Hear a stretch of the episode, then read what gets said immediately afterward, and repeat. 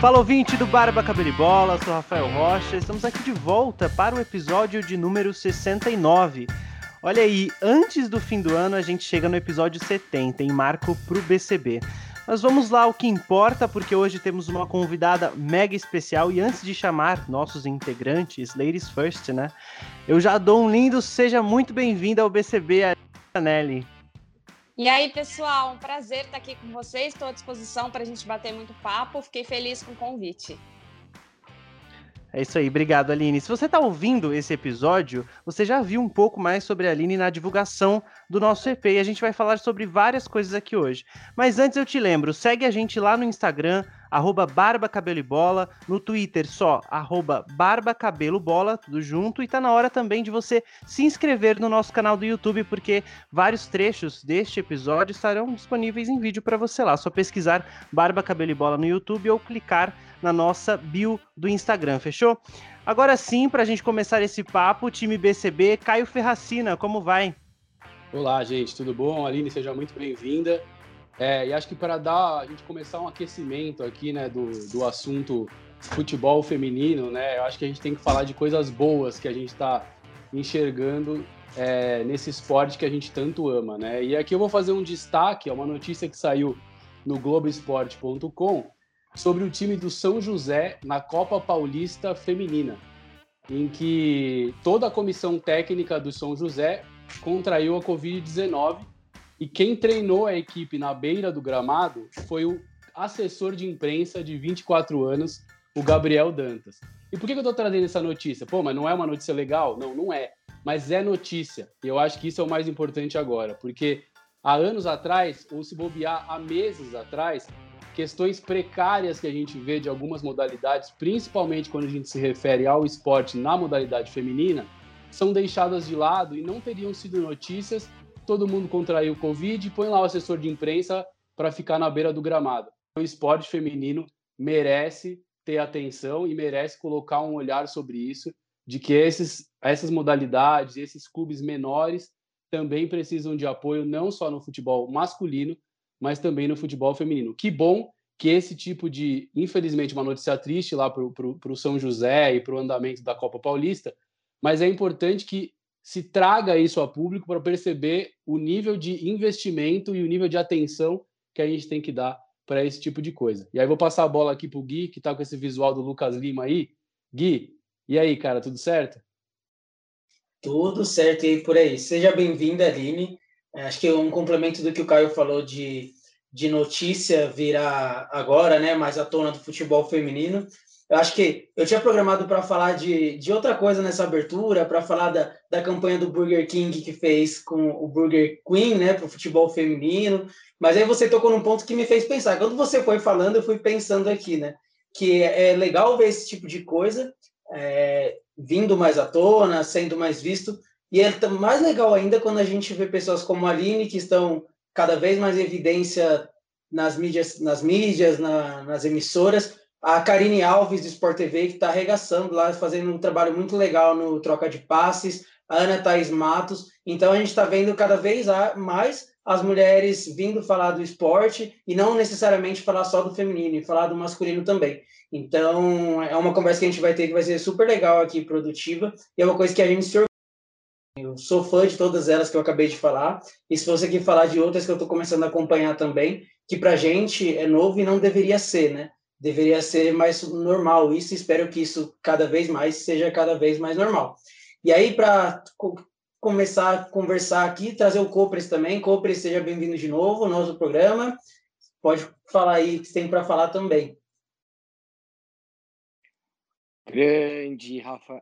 Gui, é, muito obrigado, cara. Pô, tô felizão aqui de estar nesse episódio com vocês. Aline, prazerzaço conversar contigo. Obrigado mesmo por fazer parte desse programa, que para a gente é muito especial. Eu acho que o BCB, como um podcast, como uma mídia social que a gente tem no nosso Instagram, uh, a gente tem obrigação de cada vez mais divulgar uh, o nosso espaço para toda a modalidade do futebol feminino que vem crescendo, que vem numa atuada muito legal, que vem jogos muito disputados, tem coisas muito boas acontecendo e, meu, tô torcendo cada vez mais para que a gente conquiste finalmente uma Copa do Mundo pela seleção feminina. Isso ia ser coisa muito linda para todos nós. E aí queria trazer meu irmão, Nil Cavalcante, para conversar um pouquinho com a gente.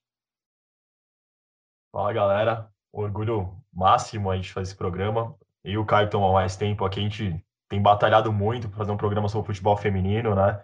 E já que você falou da, de conquistar um título aí, um Mundial, Corinthians lá, cara, coloca, escala o Corinthians de cabo a rabo ali no, no, com a seleção brasileira que a gente vai ganhar. Coringão no, no, foi campeão brasileiro, agora acabou de eliminar o Palmeiras aí no Paulista, tá na final do Paulista também. Tem feito um bom trabalho e que sirva de exemplo também. O Havaí Kinderman também, que foi outro finalista do brasileiro, tem feito trabalhos excelentes aí de estruturação no futebol feminino e hoje a gente vai conversar bastante dessa, dessa evolução na modalidade, né? Tivemos a final do brasileiro aí na Arena, na Neoquímica Arena, que foi super legal. A Aline participou da transmissão ali na Band, foi bem legal o jogo. E que a gente espera não só não levantar a bandeira, a bandeira já está levantada, mas que cada vez mais as pessoas se conscientizem que o futebol feminino chegou e para ficar, né? Então, que a estrutura vai sempre melhorar e, e, até a gente vai traçar um paralelo aí também de como que está no mundo também e, e como que o futebol feminino está impactando todos nós aí.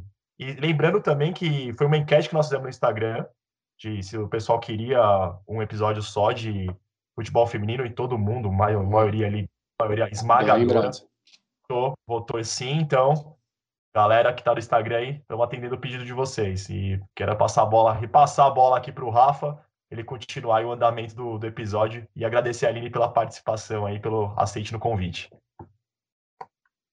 Legal, gente. A gente continua um pouco na mesma frequência do nosso último episódio. Na verdade, eu não, eu não planejei direito esse, esse, trocadilho com frequência, né? Porque a gente vinha falando de rádio no último episódio também.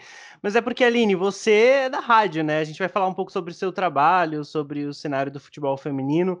Só que antes disso, eu queria te abrir, abrir aqui já fazendo uma pergunta um pouco fora assim, do normal, né? Fugir um pouco do clichê. Quais são as perguntas que te fazem por você ser jornalista e trabalhar com esportes que você não aguenta mais responder? Ai, eu acho que hoje em dia já não fazem mais, sabe? É, é, bom, não, tem uma que eu não aguento mais responder, e o Rojas.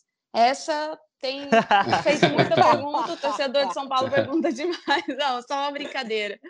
É, mas antes, assim, é, eu brincava, porque antes de eu vir para o rádio, eu era do jornal, né? Eu trabalhei na Folha e eu trabalhei no jornal agora por muitos anos. E aí, às vezes, quando eu conhecia pessoas, especialmente homens, não era muito pergunta, mas eles achavam que a gente era um telejornal esportivo, sabe? Tipo, o assunto era só isso, como se você tivesse que dar informação o tempo todo, entendeu? Tipo, curiosidade, ah, e tal. Mas acho que não tem nenhuma, nenhuma pergunta específica. Tem muito assim na minha vida. Eu cresci no campo, eu cresci no ambiente de futebol. Então, tem muita coisa que eu não presto atenção, sabe? Tanto é que muitas coisas assim de machismo, eu não me ligava até pouco tempo atrás, porque eu cresci num ambiente assim. Então, muita é normal. Eu cresci, o meu tio ele era treinador. Então, todo fim de semana eu estava em churrasco com, com o time, as famílias, e assistindo o jogo todo fim de semana e viajando com o time de fim de semana. Então, tinha muita coisa que, que passava batido para mim. Por isso que eu acho que eu não tenho tanta lembrança assim de alguma coisa muito específica. Só de uns anos para cá, obviamente, com a maturidade, com os cenários que a gente está vendo, com a desconstrução que a gente está vendo, que você começa a se ligar que, tipo, não, peraí, acho que uma coisa em outra não, não era bem assim, né? Mas é isso, é nessa linha. Não, que legal que você comentou sobre, sobre essa, essa parte do jornal e tal, que você começou na Folha, e tem esse todo esse passado com os times. Como que você chegou aí a passar para o rádio, a, a cobertura mesmo, ao jornalismo esportivo? Eu sempre quis trabalhar com esporte, mas eu nunca sabia que eu queria ser jornalista. Quando eu fui decidir que faculdade que eu ia escolher, eu estava em dúvida entre letras e jornalismo, para vocês terem uma noção. No meu terceiro ano eu não sabia o que eu queria da vida. Que bom que Só você que escolheu aí... certo. É, pois é, eu também acho.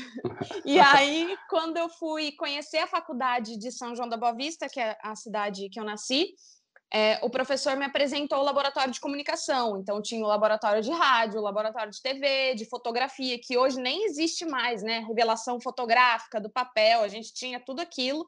E aí eu falei: não, Mas... peraí, é isso aqui, é, o negócio é isso aqui mesmo. E aí eu optei, então eu entrei e eu sempre fui muito certa do que eu queria fazer na minha vida. E lá em São João mesmo eu já fui para rádio, para TV, para jornal, assessoria, fazia tudo ao mesmo tempo, pegava 500 trabalhos para fazer. E aí eu sempre quis morar em São Paulo. Eu sabia que eu queria morar aqui, mas eu não imaginava que eu fosse chegar onde eu tô.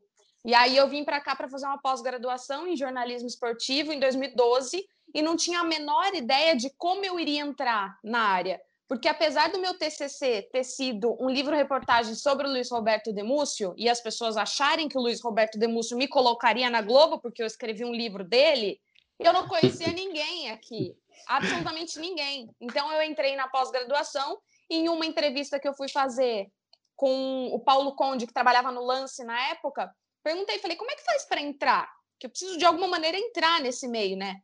Ele falou: ah, é como freelancer, e tem um amigo meu da Folha que está sempre precisando. Eu falei: beleza, me passa o e-mail dele. Comecei a encher o saco dele. Todo mês eu mandava e-mail para saber se tinha alguma coisa, se tinha alguma coisa, até que pintou. Era um trabalho de 15 dias depois da Olimpíada de 2012. Eu só tive uma conversa com ele e já comecei. Aí, quando eu acabei, ele me ofereceu para continuar, só que era um trabalho que, assim, eu tinha que trabalhar 15 dias por mês, todos os finais de semana, então já seriam oito né, dias, e mais sete espalhados durante a rodada, quarta e quinta-feira. E eu estava na pós-graduação, falei, ah, acho que não vai ser legal agora, não vou conseguir ficar indo para o interior, então eu vou deixar passar. Mas aí esse convite surgiu no fim de 2012 de novo, e eu decidi aceitar, achei que era a hora. E aí eu entrei, mas para cobrir clube ainda demorou um pouquinho, porque em 2013, julho de 2013, tinha uma vaga antes na Folha que era chamada de vaga de folguista. Então, era uma pessoa que não ia exatamente para a Folha, mas, por exemplo, se o setorista do Palmeiras estava de folga, ia para o treino do Palmeiras. O do Corinthians ia para o treino do Corinthians, e assim por diante. E naquela época era muito diferente, porque hoje, em um mundo sem pandemia, tá bom? Hoje, janeiro, os treinos não são mais abertos. E naquela época, todos os treinos eram abertos. Então, você podia ir todos os dias para o centro de treinamento. Hoje não, hoje é um pouco uhum. diferente. Todo dia tinha coletiva, hoje, basicamente, não tem coletiva, muito raro. Então, era uma outra época, era uma época mais aberta e mais legal para você começar. E aí, eu entrei nessa, nessa vaga aí de folguista. E depois dessa vaga de folguista, eu entrei para trabalhar no site da Folha. E aí, foi indo até que eu saí do site da Folha, fui para o Agora e em maio de 2015 eu fiquei fixa no São Paulo e estou até hoje. Eu tenho que falar que eu comecei a acompanhar a Aline no Twitter exatamente por causa disso, porque né, todo mundo sabe que eu sou São Paulino e um pouco clubista, então eu comecei Só a acompanhar. Só um pouco, né, Compres? Só um pouco. Eu comecei a acompanhar a Aline no Twitter daquela época para acompanhar, porque eu via que ela colocava muita notícia de São Paulo no Twitter e colocava todas as informações. E, cara, desde então vem fazendo um trabalho super bacana, Aline. Mas você sabe que meu chefe também, né? É? Meu chefe me conheceu pelo Twitter, o da ah, rádio agora. É. Quando eu fui para a Band News, eles estavam precisando de uma repórter, eles queriam uma repórter, uma mulher, para a vaga, e aí eles me entrevistaram. Inclusive, até o Everaldo Marques é meu padrinho, a gente brinca que ele é meu padrinho, porque quando o Eduardo Barão, que era o chefe do esporte na época, pediu indicação, o Everaldo me indicou. E, e aí o meu chefe, tipo, já me seguia no Twitter, então ele conhecia o meu trabalho por causa do Twitter, sabe? Legal. E aí por isso que eu falo que é muito importante. Naquela época, eu trabalhava no Agora, que era um jornal popular muito grande, muito famoso, cheio de vendas, mas que não tinha algo online muito forte, porque não tinha site. Então eu usava o Twitter também como uma forma de divulgar o meu trabalho, né, para as pessoas me conhecerem. E aí isso acabou abrindo caminho. Viu? Forma cabelo e bola aí, você pode ser contratado aí por alguma emissora norte-americana aí. É o, o único que o único que não é de comunicação tem que fazer isso, né? é o que tem, pô. Você tá ligado que você consegue qualquer vaga antes da gente, né? Pior que é verdade. É isso aí, Aline, que legal falar da sua carreira assim. O pessoal, quem me conhece sabe que eu gosto pra caramba. Vamos aproveitar que a gente tá falando dessas coisas e fala pra gente umas coberturas marcantes que você fez, aquela entrevista que você, sei lá, nunca esquece, aquele jogo que você guarda credencial, sabe? Não sei se você guarda todas, mas aquele jogo que você tem um todas. carinho. Estão ali todas. atrás. Olha, legal. Agora. que da hora. Quer dizer, todas não, porque as do Morumbi elas vão rasgando, então eu não tenho exatamente todas do Morumbi, mas eu tenho boa parte do Morumbi ali. Eu acho que Fórmula 1, é, a primeira vez que eu fiz Fórmula 1 foi em 2014, eu nem acompanhava, e aí eu apaixonei de uma maneira muito incrível, assim, porque é uma cobertura completamente diferente do futebol. E, e aí, dentro da Fórmula 1, a entrevista que eu fiz com o Daniel Ricardo, porque foi uma entrevista completamente em inglês, o que já era um desafio. Eu já tinha todas as perguntas prontas, pensei comigo, se eu não entender nada do que ele respondeu, as minhas perguntas estão ali. Estão feitas. É só ler. É só eu ler. Mas aí não, foi muito legal, deu para entender, foi, foi bem legal, então essa foi marcante. É, de jogo, assim, é, é que eu faço muito jogo, então jogo acaba passando batido, mas, por exemplo, o primeiro que eu fiz na Band News, que foi o clássico São Paulo e Palmeiras, no Morumbi, dia 6 de outubro de 2018, foi importante porque foi meu primeiro jogo no campo. É, a final da Copa do Brasil de 2018, Corinthians e Cruzeiro, porque eu não tinha. Acho que eu tinha. Foi no dia que meu afilhado nasceu, 17 de outubro. Eu tinha um mês de rádio. E um mês de rádio eu já estava fazendo uma final, então foi um desafio Uau. absurdo assim para mim. Eu nem sabia o que fazer depois, eu acho assim, sabe? Eu saía correndo para entrevistar os jogadores, eu... mas enfim, foi incrível. E aí, pelo agora, a despedida do Rogério Ceni, porque por tudo que estava sendo ali naquele ambiente, sabe? Acho que foi um momento incrível para o torcedor de São Paulo, com a reunião daqueles campeões mundiais, coisa que eu acho que não vai se ver de novo num futuro muito próximo. É. E pelo trabalho também que eu tive de fazer o. A gente fez um caderno no Agora especial de 12 páginas sobre o Rogério Senni, sem entrevistar o Rogério Senni, porque ele não quis dar entrevista. Mas, enfim. Pensei numa frase do Milton Leite agora. Afinal, o Milton, é. Milton Leite já diria, né? Ele não quis dar entrevista, então a gente teve que rebolar, fazer um caderno conversando com o pai, conversando com outras pessoas. E aí, e esse dia, assim, eu acho que foi muito legal, pelo clube que eu cubro, foi um momento bastante marcante. Ô Aline, deixa eu te contar uma coisa. Você sabe que o Kopreski, ele tem a fama de ser chorão, né? Ele, a é. gente tem até a hashtag aqui, chora Copres, né? E aí você vai falar a despedida do Rogério Ceni, Pô, vai dar vexame aqui, ó. Já, já tá, já tá marejando. Ah, já, já tá marejando. Tá pra mim aqui. Printem, por favor. Não, eu, e para mim, eu queria dizer que esse jogo também, que ela cobriu a primeira vez, foi marcante para mim também, né? porque foi o dia que o Palmeiras quebrou o tabu de 15 anos sem ganhar do São Paulo no Morumbi. Então, como a gente é clubista, a gente tem que lembrar dos bons jogos, né? Foi o gol, foi o gol do O Dudu fez um gol, não fez? Não, foi Gomes e, e Daverson. Nossa ah, tá. senhora. Daver Show. que a minha homenagem, na verdade, é pro Daverson, né? Não é pro Lucas tá Lima. Vocês entenderam, né? Claro, lógico o Pedrinho fez um golaço, né? Mas o VAR, né? Aquele juiz, eu não lembro o nome, nem quero Nossa, lembrar. pode crer. Agora lembrei desse jogo, Nil. Eu vi que você fez uma cara um pouco de chateado nesse jogo. Agora eu lembrei. Esse gol do não. Pedrinho eu lembro. Pode crer.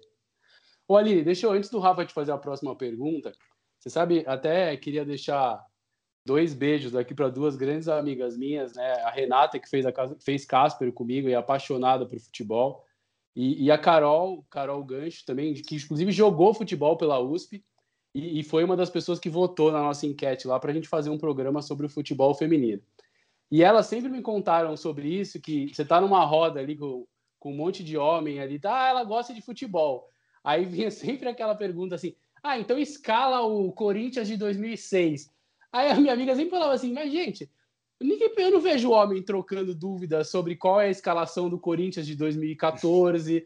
E aí eu lembro que essa, a Renata, minha amiga, nunca vou esquecer que ela falou: ah, me fala o Palmeiras de não sei quando. Aí ela falou assim: olha, o Palmeiras de não sei quando eu não lembro. Mas o Arsenal, que fez aquela campanha invicta na Premier League, eu sei inteiro, inclusive o banco de reserva. Aí o cara congelou, deu tela azul nele, assim. Aí eu olhei pro cara e falei: olha, você realmente não deveria ter provocado, né, nesse período. Mas é, é, é, um pouco dessa mentalidade, assim, né?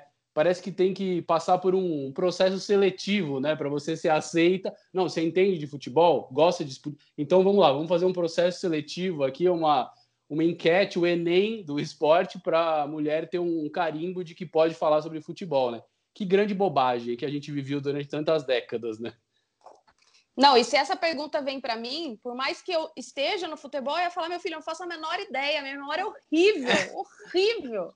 Eu não lembro, é muito difícil lembrar das coisas. Eu não lembro basicamente as coisas da minha vida, que dirá escalações e não sei o quê. Eu lembro, tipo, se tiver algum detalhe ou outro, sabe? Não, foi aquele jogo disso, disso, disso. Aí, beleza, eu lembro. e as coisas mais recentes, porque coisas do passado, nossa, minha memória Mas é horrível. Você sabe que eu tenho um amigo que é professor de geografia, tem até mestrado e tudo mais, e uma vez a gente fez um duelo para fazer as capitais dos, dos países e tal, não sei o que lá. Eu ganhei dele, assim, mas isso não quer dizer que eu sou um formado em geografia, muito pelo contrário, Sim. dá um pau nisso, né? Então as pessoas se apegam em coisas bestas, do tipo, qual é a capital da Áustria? Tipo, legal, mas isso não me faz um, um geógrafo, né? Então, que, que coisa besta, né? Que... Simplesmente informação, né? Você decorar aquilo ali e pronto. Não, isso não, isso não, é, isso não é jornalismo, né? É, isso é, sei lá, é cultura inútil, é qualquer coisa do tipo, né? Enfim. Aí, ó. E tinha um processo seletivo da Gazeta, cara, que o Henrique Moretti, que trabalhou lá, um grande amigo nosso, um abraço para ele, ele falou que tinha um processo seletivo lá que tinha que falar cinco jogadores das ligas europeias brasileiros. Tipo, cinco jogadores da Liga Turca, que são brasileiros, por exemplo, da Liga de Portugal, assim. Então, era, aí eu lembrei dessa brincadeira aqui, escala o Corinthians de 94, escala o Palmeiras de 92 lá, então. Então, acho que até no processo seletivo do jornalismo tinha algumas coisas assim que é meio bizarro, né? Então, que, que vai mudar não... no seu conhecimento de jornalismo saber cinco jogadores brasileiros da Liga Árabe? Não, não muda nada. eu participei em 2011 do Passaporte Sport TV. E aí eu cheguei até a quarta ah. fase, que era a dinâmica de grupo. E aí tinha uma sala com 30 pessoas, 29 já tinham morado fora. E a gente fez a dinâmica de grupo e depois tinha prova escrita de atualidades e de espanhol. E aí eu respondi aquilo e eu falava, gente, como que eles vão saber se eu sou boa na frente do vídeo por uma prova escrita? Total eu posso ser maravilhosa, Isso perfeita real, né? nessa prova, acertar tudo, fazer um discurso, chegar na frente da câmera, não saber me posicionar e não saber falar. Exato. Eu fiquei inconformada. Tanto é que na edição seguinte, que foi em 2013, que aí eu cheguei até a fase final, a dinâmica de grupo era junto com o envio de um vídeo. Olha só que, que evolução, né? Não Como é? ninguém pensou nisso. Como ninguém pensou, né, gente? Como ninguém pensou, né? Que para fazer TV você precisava aparecer no vídeo, né? É, olha só, que coisa boa. Básico, né? Legal, Aline. E aí, vamos falar um pouco sobre, sobre futebol feminino. A gente tá vendo, principalmente agora nos últimos anos, esse um momento diferente para o futebol feminino, né? É muito legal de, de analisar como que tá acontecendo isso nos últimos anos, com tanta é, aumentando a visibilidade, a gente sabe que está longe de chegar no ideal, mas aumentando a visibilidade e tendo essas equipes formadas por mulheres em, em canais de TV, em canais de, em rádio. Eu sou, sei lá, suspeito para falar sobre rádio porque ouço rádio há muito tempo, então eu me lembro que antes de imaginar como era o rosto de Ana Thaís Matos, por exemplo, eu já ouvia os Carolices chamando Ana Thaís nos, nos microfones, nas transmissões, assim, era muito legal. E agora a gente está vendo esse espaço cada vez mais ocupado pelas mulheres, né? Eu acho que, principalmente para quem para criança, adolescente, a pessoa que está crescendo agora vendo isso, é, é, surreal. Como que você enxerga esse momento, pensando tanto no lado jornalista mesmo, nas mulheres que estão ocupando esses espaços, quanto para as atletas? Eu acho que é um momento muito especial e que muita gente trabalhou demais para isso. É, o meu, eu não tenho vergonha nenhuma e problema nenhum em falar que eu não acompanho o futebol feminino no meu dia a dia. Eu não acompanho, gente, nem o masculino. Então, assim, é, é, é muito difícil. Então, eu não tenho problema nenhum em dizer isso.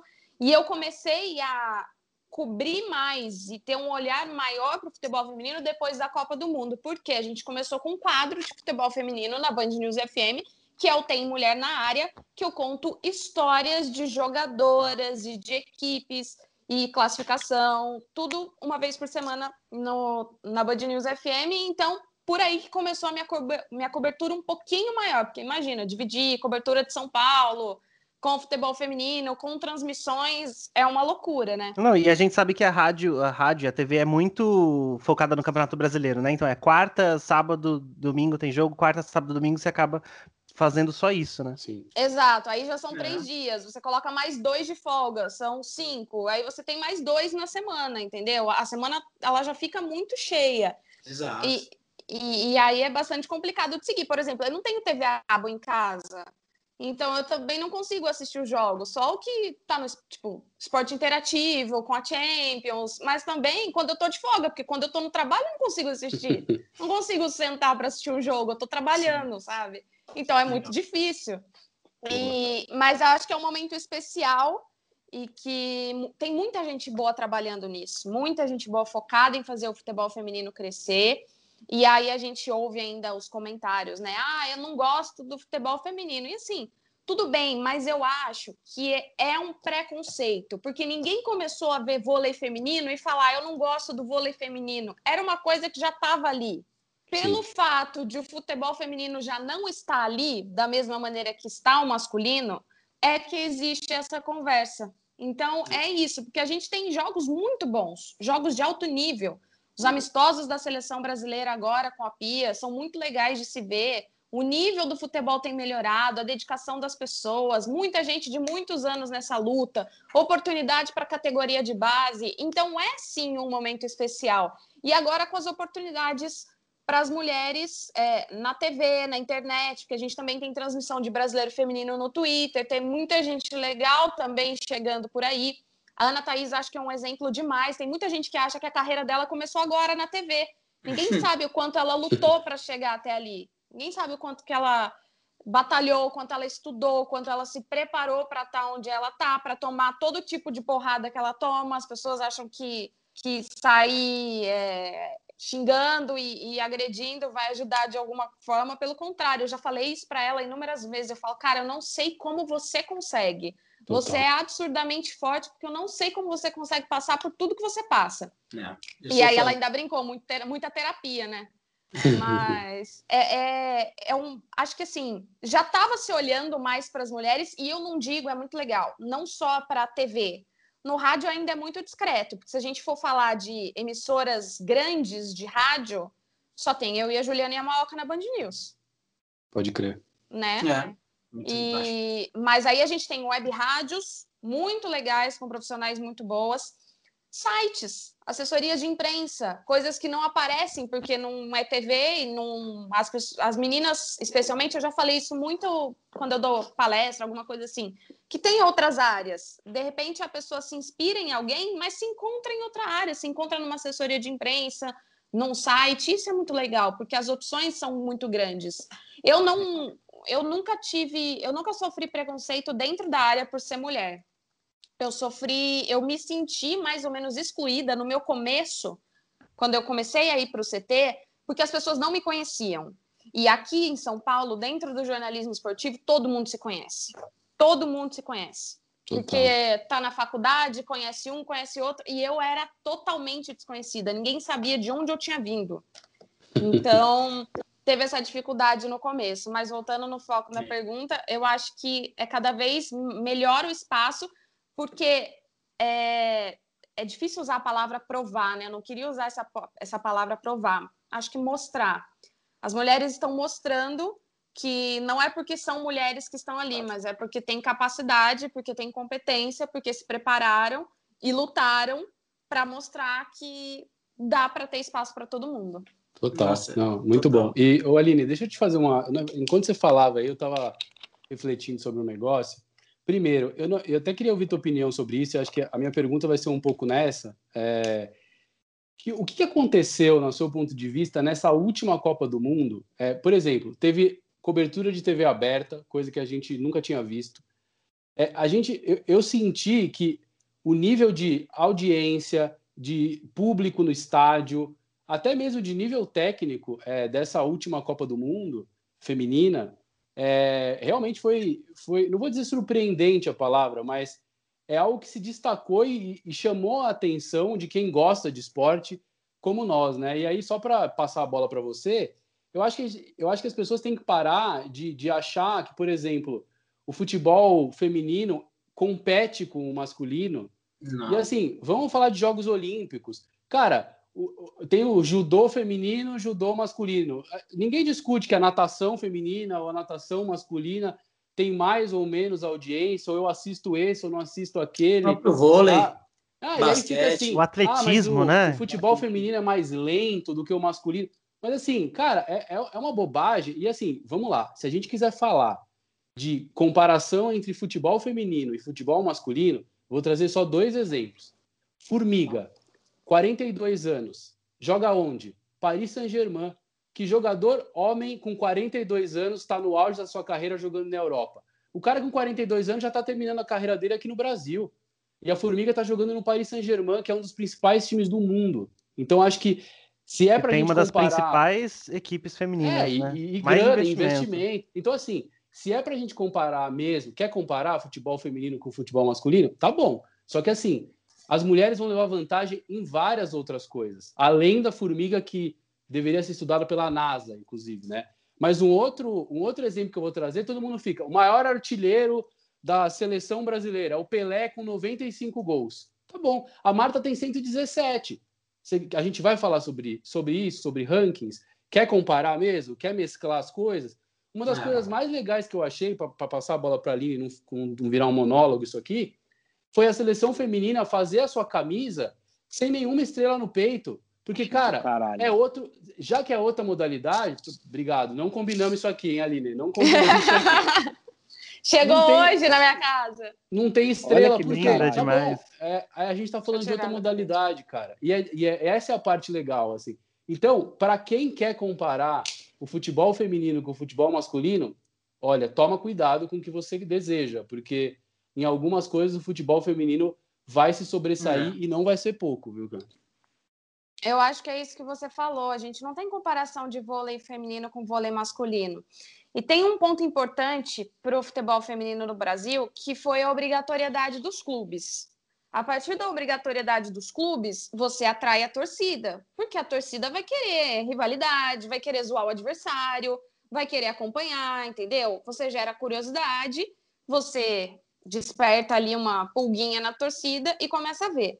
A, o campeonato mundial é uma Copa do Mundo, é um evento. Ele tá ali, as pessoas vão assistir. É, gente, as pessoas vão assistir se o produto estiver acessível para elas. Elas não vão atrás do produto. A partir do momento que o produto está acessível a elas, elas vão assistir. Foi o que aconteceu na Copa do Mundo. E, e foi também muito legal para o futebol é, feminino brasileiro essa, esse investimento dos clubes, a atenção dos clubes, porque tem muita jogadora voltando para jogar aqui. A Camilinha Sim. do Palmeiras, por exemplo, ela é jogadora do Orlando Pride. E, e o futebol estava parado nos Estados Unidos. Ela falou: Eu vou para o Brasil porque eu preciso voltar para a seleção brasileira. E ela conseguiu.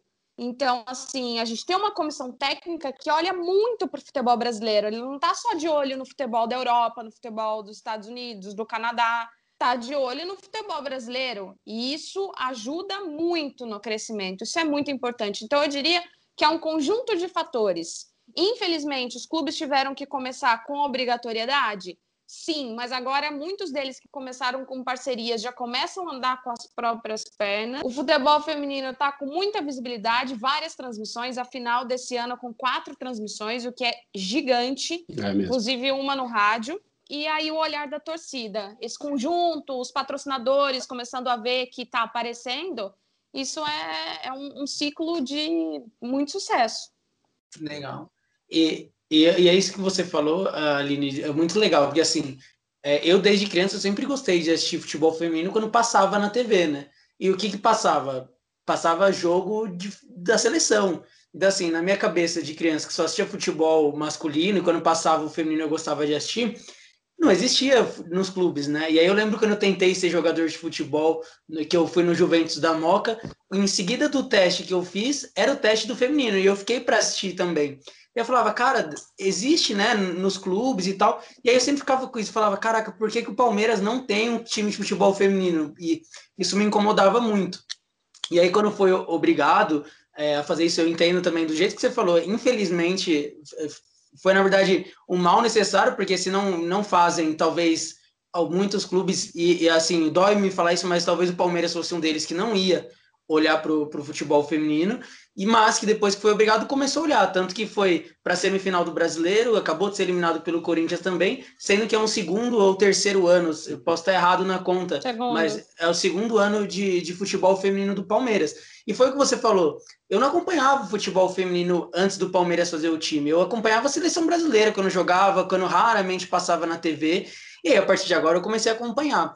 É, bom, eu sou clubista, todo mundo sabe, todos aqui do Barba, Cabelo e Bola somos, mas aí tem algumas coisas que a gente acaba deixando esse clubismo um pouco de lado para incentivo do esporte, né? É, como todo mundo sabe, é, eu tenho um primo que ele joga no Steamrollers do Corinthians, né? Que é o time de futebol americano. Então, assim, quando eu vou para lá para assistir futebol americano, eu vou lá e até torço pro, pro time dele, né? Por mais que seja o Corinthians, pô, tem que apoiar, não tem ninguém. E aí, ano passado, eu fui meio que infiltrado no jogo do Corinthians no feminino. É, não, óbvio que não foi contra o Palmeiras, foi contra o Flamengo. É, se eu não me engano, foi a semifinal do brasileiro do ano passado, que foi no Parque São Jorge. Estava um sol para cada pessoa naquele lugar.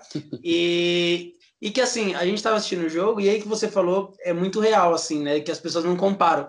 E aí e a torcida do Corinthians, é, óbvio que não eram todas, todas as pessoas estavam lá, mas uma grande parte, começava a incentivar a xingar as meninas do Flamengo, a ficar comparando, falando ah, que o Flamengo é só cheirinho. Mas, tipo, até então era cheirinho no futebol masculino. O futebol feminino não tem nada a ver com isso. Não tem nada a ver se não ganhou Libertadores, se ganhou isso ou aquilo. E aí, muitas das coisas também que acontecia era gritos machistas. Admito que eu ouvi pouco isso. Mas aí a pessoa viu que eu não estava gritando, queria me incentivar a ficar xingando as pessoas e tal. E acho que falta um pouco dessa conscientização, eh, conscientização dos clubes também, né? De pegar e falar assim: olha, é, são esportes diferentes, você não tem, não tem problema você torcer para outro time lá prestigiar o futebol feminino, porque o realmente que eu fui fazer foi prestigiar o futebol feminino. Diferente dos Team Rollers, é, eu não tinha ninguém que jogava no Corinthians, muito menos no Flamengo, eu vi que ia ter um jogo que eu estava livre e falei, eu vou lá. A entrada é de graça, é um incentivo para você ir. Eu, eu, moro perto do Parque São Jorge e aí eu fui assistir o jogo. Oi, Rafa. Mas sabe, sabe que eu acho que esse, essa questão de clubismo, é, para quem é torcedor, eu acho que ter essa identificação em alguns momentos faz muito sentido. Eu nunca, eu nunca vou esquecer quando eu comecei a acompanhar eu acompanhava pela imagem da Cris com a camisa do São Paulo. E ver ela com a camisa do São Paulo era uma das coisas que me dava mais orgulho, assim. E uhum. aí, quando tinha um. E aí a gente vê por todos os âmbitos, não só ali como no campo, mas tinha um lançamento de uma camisa, a Adidas colocava um Dani Alves, colocava alguém, colocava a Cris ali para fazer aquele lançamento. Eu, eu acompanho muito. Todo mundo sabe que eu acompanho o Chelsea, né? E quando a Harder chegou no clube pela, pelo recorde lá de 250 mil libras, nunca uma mulher foi contratada por um valor tão alto. Eu nunca vi um movimento tão grande de grupos de WhatsApp, de Facebook, de Instagram, de perfis de torcedores brasileiros, enaltecendo assim a Harder de, da, da melhor forma possível e, é. sabe, comemorando a chegada dela. Então acho que essa de os clubes pegarem também suas, seus porta-vozes e, e, trazerem as mulheres para todos os âmbitos é, é, demais. Assim, falando do Chelsea novamente, nesse final de semana teve campanha do Rainbow Laces e aí os, a, os, os, capitães falaram, né, num vídeo, o Aspilicueta e a Magdalena. Então, tipo, Eriksen, foi, foi muito legal ver os dois ali unidos Nossa, por uma legal. causa. Uhum. Então, é, é, sempre muito incrível quando tem essas representações em, em todos os âmbitos do, do, esporte, sabe? Ô, Rafa, Rafa, e aí você, só rapidinho, só para terminar o raciocínio que eu tava falando do incentivo aqui no Brasil, e aí vou ainda falando um pouco do Palmeiras, é que duas coisas que aconteceram legais também. Uma que o Caio falou da exposição é o jogo que a Ludmilla, lá jogando no Atlético de Madrid, do nosso Copres aí também, que fez o, o, né, o protesto antirracismo e que talvez não num tempo passado, acontecesse esse protesto, não ia ser falado também, assim, acho que estão dando vozes também. E ela falou um negócio que é muito legal, que era algo, eu não lembro a frase exata, mas era algo de é, parem de nos matar, assim, né? Então, foi um negócio bem impactante. E aí, voltando a falar um pouco rapidinho só desse incentivo no Brasil, esse ano foi, um, foi histórico para o futebol feminino, né? Principalmente, pra, é, acho que eu, eu e o Nil, a gente comentou um pouco sobre isso no nosso grupo de WhatsApp, a questão de, dos estádios, né? O Palmeiras ele estava jogando Sim. no interior de São Paulo e esse ano eu acredito que foi devido à pandemia. Não sei se talvez não, se fosse a pandemia, se teria feito isso esse ano, mas independente disso, que bom que foi feito. É, o Palmeiras jogou diversos jogos do feminino, na arena. Então eu imagino que assim um incentivo próximo para o Palmeiras que seria legal de fazer quando voltar a torcida, os jogos na arena do Palmeiras, né, no, no Allianz Parque, porque é uma coisa muito legal. Um, um exemplo que eu tenho disso é meu pai, por exemplo. Meu pai ele nunca foi no Allianz Parque, ele sempre me levou no estádio, nunca teve a oportunidade de ir etc. Então, os jogos femininos costumam ser horários alternativos que a, a gente consegue estar mais junto no final de semana, mais perto. Seria uma super oportunidade legal dele conhecer o estádio, a gente aproveitar o futebol feminino. Sim. E acho que o Corinthians está nessa mesma linha também, mandando jogos e na que arena. Se, que seja um caminho sem volta, né, Gui? É, exato, é isso. É, acho exato. que é essa é a e, conversa, né? O palco tem, um tem que ser aí... o principal, né? É, então, isso faz muita diferença, especialmente para as transmissões, né? E tem muito disso aí da Aline Pellegrino, da chegada dela na CBF. Por quê? Porque ela exigiu que na fase final do brasileiro os grandes palcos fossem utilizados pelas equipes femininas. Legal. E o Palmeiras já tinha no planejamento, independentemente da pandemia, usar o Allianz Parque, porque o time tem a sede em Vinhedo, é uma cidade que abraça muito o time, mas é muito distante do Palmeiras. Então, é, a necessidade é muito grande de apoiar. Eu teve um dia que eu estava de folga no ano passado, eu morava ali próximo do Pacaembu, e eu fui fazer um São, é, fui fazer não, fui assistir um São Paulo e Palmeiras, porque eu estava com a minha amiga que morava comigo, a gente estava sem fazer nada, morávamos a cinco minutos do Pacaembu. Vamos lá ver o jogo? Vamos lá ver o jogo. Então é isso, é muito disso, sabe? A proximidade é, com o torcedor, as pessoas que moram perto dos locais, os horários, tudo isso ajuda. Todo esse conjunto ele é muito importante. E agora você está colocando elas para jogar no, no palco que elas merecem, é, né? Até agora na Copa Paulista que vai ter São Paulo e Santos. Primeiro jogo na Vila Belmiro, na final, e o outro no Morumbi, no fim de semana que vem. Que demais. O jogo de hoje da Corinthians e Palmeiras no feminino foi na Arena Barueri, né? Aqui do lado de casa, pena que não pode torcida, né? E na transmissão do Facebook Watch lá, 30 mil pessoas. Então, você pensar, pô, um jogo feminino esse número de pessoas, que nem a Aline estava falando, as pessoas elas, elas acessam, elas têm o conhecimento, elas consomem, elas têm. tá fácil ali, né? Então, você entra Sim. jogo feminino, uma transmissão belíssima, assim, das meninas, eu não lembro o nome delas, desculpem, não vou lembrar, mas foi uma, uma transmissão muito boa na Arena Barueri. E puxando a sardinha para o meu lado, né? O Corinthians faz um trabalho muito legal em rede social.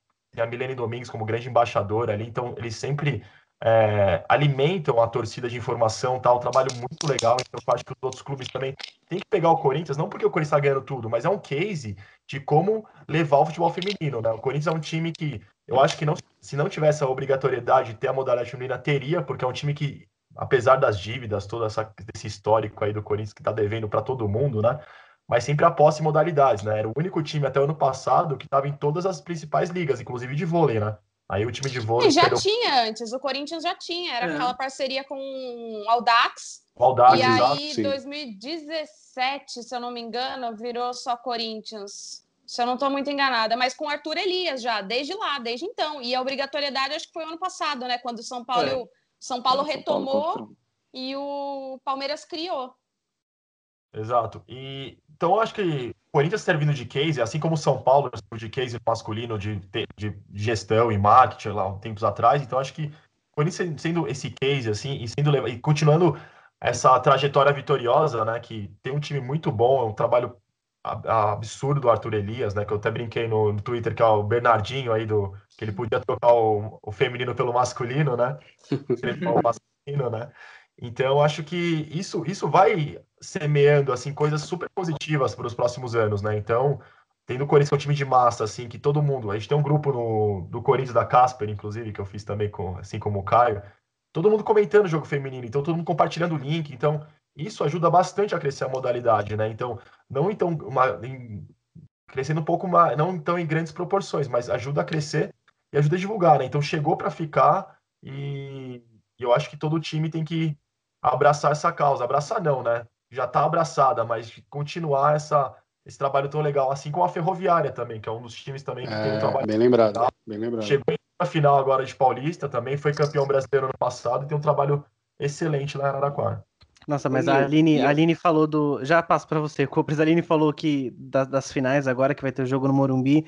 Eu só não vejo a hora de a gente poder voltar aos estádios, cara, porque estar Ah, no Morumbi para assistir qualquer coisa. é, é, assim, antes da pandemia eu tava louco pelo basquete, eu ia todo, toda semana assistir o basquete, basquete tricolor, e, e assim que as meninas estiverem no Morumbi, assim, imagina que coisa linda, um domingo e o Morumbi com as meninas jogando. Eu acho que eu nunca fiquei tanto tempo longe de um estádio só quando eu estava na barriga da minha mãe. Talvez, talvez. Talvez. Não é certeza, né? Eu estou tentando convencer a chefia, porque assim, rádio pode ir um representante, né? Então, o repórter pode estar no estádio, mas até então a chefia entendeu que não temos ganho indo para o estádio. Mas eu estou tentando aquele convencimento para ver se na semifinal da Copa do Brasil eu consigo estar lá. E a minha preocupação é, não sei mais se eu consigo fazer o jogo no estádio. Ah, Já aprendeu, sabe. Não, o Igual engraçado é que an- bicicleta. antes da pandemia todo mundo não se imaginava fazendo outra coisa, né? De outra forma. Não, Pois fazer é. transmissão em casa, assim, como assim fazer transmissão em casa? Não, o próprio Mauro Betti, né? O cara, ele tá, sei lá, ele é um transformer, ele tá toda hora, de manhã ele tá fazendo uma coisa, à tarde outra, à noite outra, e de madrugada tá postando no blog. Então ele, se não Ai, pudesse não trabalhar de. Se não pudesse trabalhar de casa, eu não sei como que ele estaria fazendo tudo isso, cara. Porque imagina, sair do SBT e ir pra, pra Fox e depois voltar. Então acho que ele tá, a gente tá aprendendo bastante mesmo com essa pandemia. Copre, você ia falar alguma coisa. Não, eu queria dar meu relato também de como torcedor são paulino, quando a, Cris- a Cristiane veio para o São Paulo Será- e toda essa propaganda, eu ia falar exatamente o que você falou, Rafa, mas assim, o que me marcou muito foi o fato da Adidas proporcionar para as torcedoras são paulinas eh, essa toda essa linha de produtos inspirada nela e ter a Cristiane como eh, garota propaganda do lado do Hernanes, que tipo pra gente é um Uhum. né, um, um craque que jogou no masculino. Então, assim, para mim isso me marcou muito, marcou positivamente muito isso, do fato da Adidas e o São Paulo utilizar a Cristiane como se ela fosse ti- um- tivesse no normal, assim, como se fosse a Cristiane uma ídola que entrou no São Paulo pro bem, assim, foi super legal. Eu achei isso bacana demais do São Paulo. E aí, o que eu queria perguntar, né, que a gente estava conversando sobre essa esse papo de eh, volta do estádio e tal. O que eu queria perguntar para a Aline era como que você vê hoje as entrevistas coletivas que a gente faz assim via Skype ou Zoom que vocês estão fazendo? Tá prejudicando muito vocês? Vocês conseguem captar realmente a emoção que deveria passar de um jogador, de um técnico? Como é que tá para vocês isso? Olha, eu fico um pouco de medo de que isso se torne natural depois que as coisas puderem voltar ao normal, Que sabe? isso ponto. vire o novo normal, né? Que É. essa ponto. expressão. Bom Mas ponto. assim, é muito preocupante que a gente não ouça mais jogadores em coletiva, sabe? Que a gente só fale com o técnico, então para o jogador tá tudo muito confortável, porque não Sim. precisa da coletiva. É, a gente cobrou muito do São Paulo, e eu preciso fazer um reconhecimento, quando o futebol retomou, São Paulo tinha um esquema que muitos clubes têm, você envia a pergunta, o assessor faz. O Palmeiras faz assim: envia as perguntas para o assessor, o assessor faz para o treinador. E a gente cobrou muito a demora do São Paulo. Ah, vai soltar isso que horas e tal. E o São Paulo é o único que faz a coletiva ao vivo agora. E ao vivo com os repórteres perguntando. Então, querendo ou não, já é um pouco mais confortável do que quando você envia a pergunta, espera o cara responder, entendeu? Fica meio e robótico, até assim, né? chegar, é, exatamente. E, e a gente falava, gente, bota um celular, bota a carinha do Diniz lá no celular. A gente ainda nem cobrava que as perguntas fossem pelo Zoom, mas pelo menos a coletiva seja ao vivo, como é, no caso, o Palmeiras, né? Corinthians e Santos, eles acabam mandando depois. E aí o São Paulo mudou o esquema. É, é, eu acho que assim, é, no estádio, então, quando a gente estava lá e tinha a coletiva, você conseguia, às vezes, fazer pergunta em cima do que estava rolando e não era uma obrigatoriedade porque você estava ali. Agora, a partir do momento que você entra na coletiva, eu já entro com duas, três perguntas na cabeça porque eu não sei o que as pessoas vão perguntar. Então, eu preciso estar preparada para o que vier. E assim, se eu não tenho o que perguntar, se eu não vou acrescentar, eu não entro. Eu não entro para fazer número, eu não entro para aparecer, porque eu sabe? Então, tipo, às É. vezes você quer, beleza. Sabe o que, que eu sinto que falta? Muito? Uma pergunta específica de tipo, analise o resultado.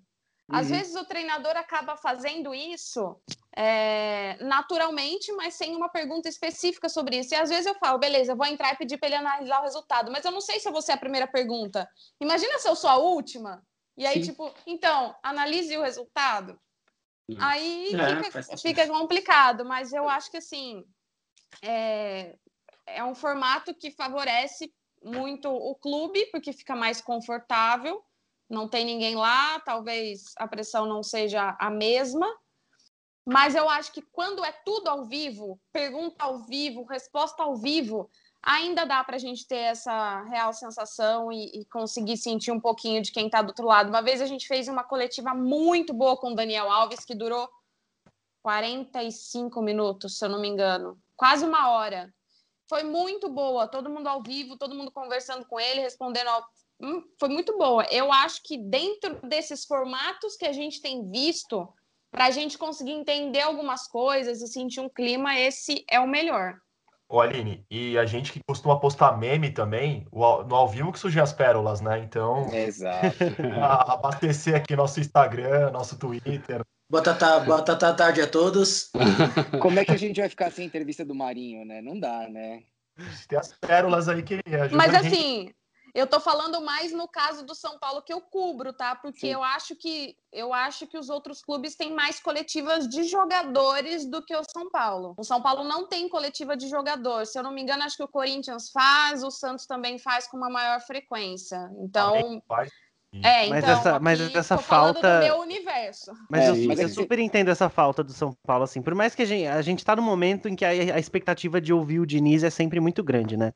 Então, o torcedor já espera lá a notificação da live, que às vezes é muito tarde. Eu imagino que para quem tá lá esperando para fazer a pergunta, dá aquele cansaço, mas às vezes Sim. é muito tarde.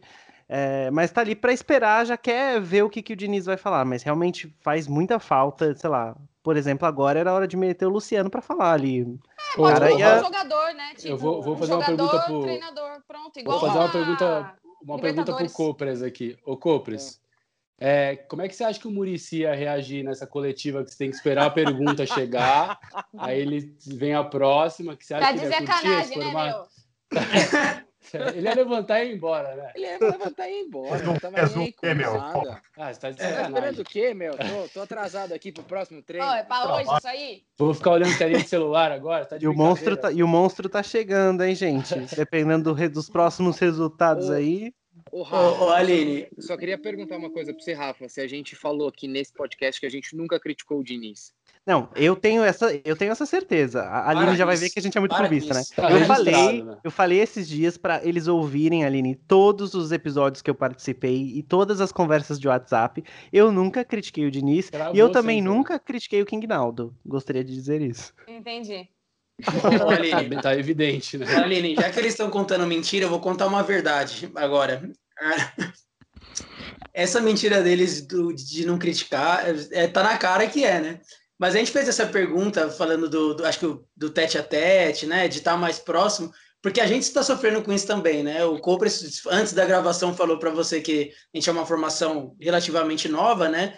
Eu não lembro o mês exato, mas foi entre abril. março e abril, abril, que a gente está com essa nova formação, ou seja, a gente está desde o episódio 50, chegando perto de 70, sem nos ver pessoalmente. Então, todas as gravações... Tem uns que eu nem conheço, sabe? Nunca vi. É, o Nil e o Copres, por exemplo, eu não conheço. Eu conheço o Rafa, que a gente fez pós juntos, e o Caio a gente trabalhou junto. Agora, os a gente nem se viu pessoalmente, então a gente sente essa falta também, né? Acho Sim. que o episódio ele flui mais também, fica mais, mais vivo, né? Total. Mas vocês sabem que a gente lá no Isso é São Paulo, no IESP, a gente também faz tudo online, né? E foi muito engraçado assim no começo, porque eu não fiquei 100% de home office eu ficava uma semana de home office e uma semana eu ia trabalhar na empresa, que eu estava com outra função no jornalismo.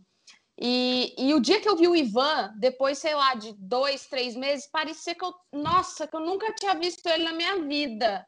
Eu fiquei numa alegria que, assim, dá vontade de se abraçar, assim, sabe? E aí você não pode fazer nada. Eu falei, não vejo a hora de poder abraçar todo mundo, chegar numa sala de coletiva e ver toda a galera, porque, nossa, gente, é Faz muita falta. Bom, eu não consigo abraçar nem minha mãe, né? Então. Pois é. é. é. Começa por aí, né? Começa por aí. Eu falei que eu vi a senhorinha lá tomando a vacina na Inglaterra. Eu fiquei imaginando a minha avó. Comecei a chorar. Falei, não vejo a hora da minha avó tomar vacina. Gente, quem, quem, quem não se emocionou com essa cena? É impossível, né? E teve até o William Shakespeare tomou vacina pois lá no é. Reino Unido, né? Aline, vamos só para a gente encerrar aqui, né? Acho que primeiro agradecer, é, dizer que para nós, além de ser um privilégio, é, também é um desafio, né? Porque de alguma forma a gente levanta, foi o que o Nil falou, não é a bandeira que a bandeira já está levantada, né? Mas a gente se vê muito desafiado mesmo, porque a gente busca muito fugir dos clichês, assim, né? E a gente sabe do, do teu trabalho, é, principalmente voltado ao futebol masculino, né? E a gente, aí vou confessar para você os bastidores aqui, a gente ficou discutindo assim, mas a gente vai pôr uma menina para falar de futebol feminino só porque ela é menina, aí vai ficar uma coisa clichê. Mas na verdade, só para deixar muito claro aqui, a gente, a gente acha que isso é o mais coerente para a gente fazer, assim, porque é, nesse momento a gente sempre quis e quer ter mais. A gente já teve a Verônica aqui, a gente quer ter sempre que é gremista, até um, um beijo para a Verônica. E a gente quer cada vez mais ter esse espaço, assim. E aí, o que eu quero deixar claro é que não, a gente não não chamou é, para falar de futebol feminino uma menina única e exclusivamente por isso. Muito pelo contrário.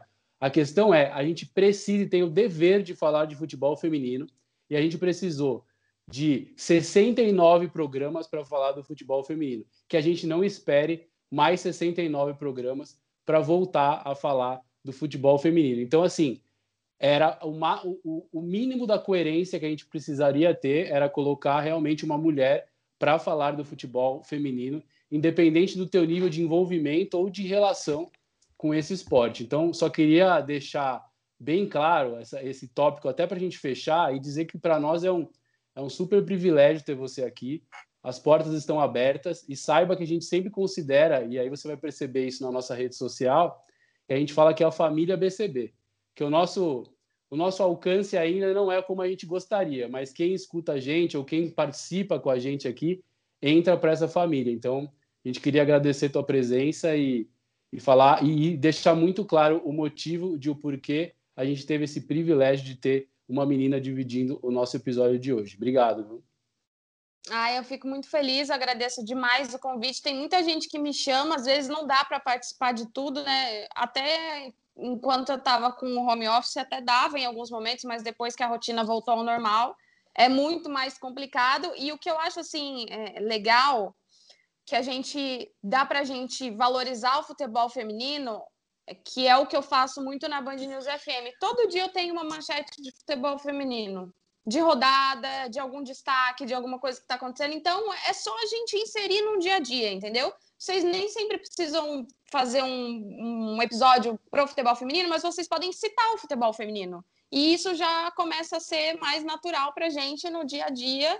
E é isso, é, é, como a gente vai conseguindo trabalhar ele. A oportunidade que eu tive como comentarista foi assim: nunca imaginei na minha vida que eu ia comentar um jogo e futebol feminino. Então foi assim um desafio enorme, uma responsabilidade muito grande, um estudo muito grande.